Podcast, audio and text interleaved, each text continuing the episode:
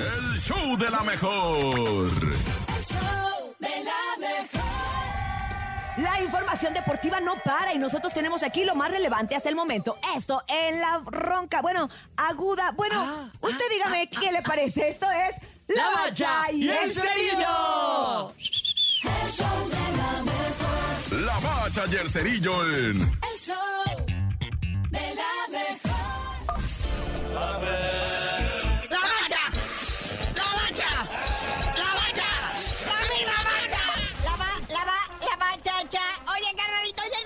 jornada 3, así disimuladita, con un partidito más o menillos entre el Mazatlán FC, alias el Morelia Morado, contra el Santos Laguna.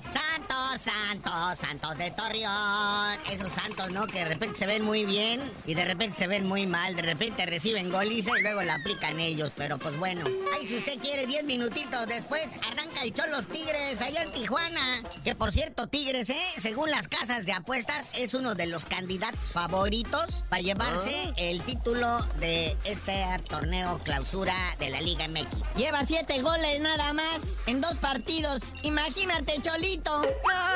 Ya, eso pinta para algo tremendo. Pero el partido dura 90 minutos, a no 100. Y todo puede pasar. Ya para mañana, Sabadrix, el Rayados de Monterrey, allá en el Gigante de Acero, recibe al Atlético San Luis. Este Rayados de Monterrey que se robó al Germán Berterame, el goleador del Atlético San Luis. Y ahora está en las filas del Rayados, ¿ah? a ver cómo les va. Y después el clásico del amor, América Puebla. Cuando es en el Azteca se llena de poblanos. Y cuando es en Puebla se llena de águilas.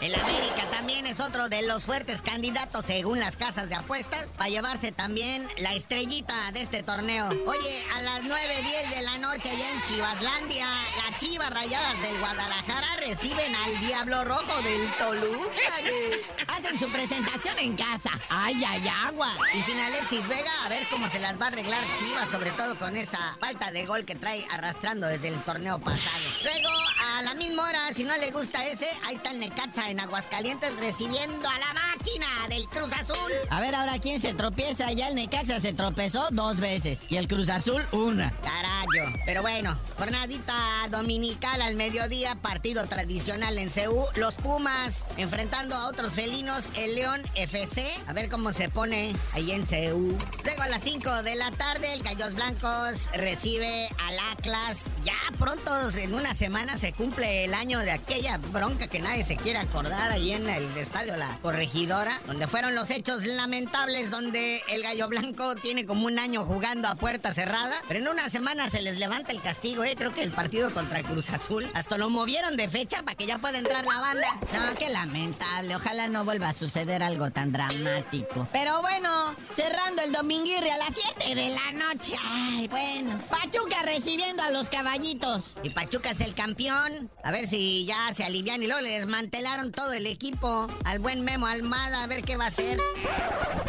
Y bueno, carnalito, ya vámonos, no sin antes mandarle buena vibra a Dani Alves, que ya le echaron el guante allá en España. Digo, no está detenido, lo invitaron a declarar, pero pues va, va a tener que declarar encerradito por una supuesta agresión sexual a una joven allá en un bar, allá en España. Entonces, pues, no ha reportado con los Pumas para jugar, ¿verdad? Pero pues tú no sabías de decir por qué te dicen el cerillo. Pues ya, que se calme un poquito Julio César Chávez Jr. y entienda que nunca el Canelo le va a dar una revancha hasta que no tengan 50 años los dos. ¿Quién quiere ver ese pleito?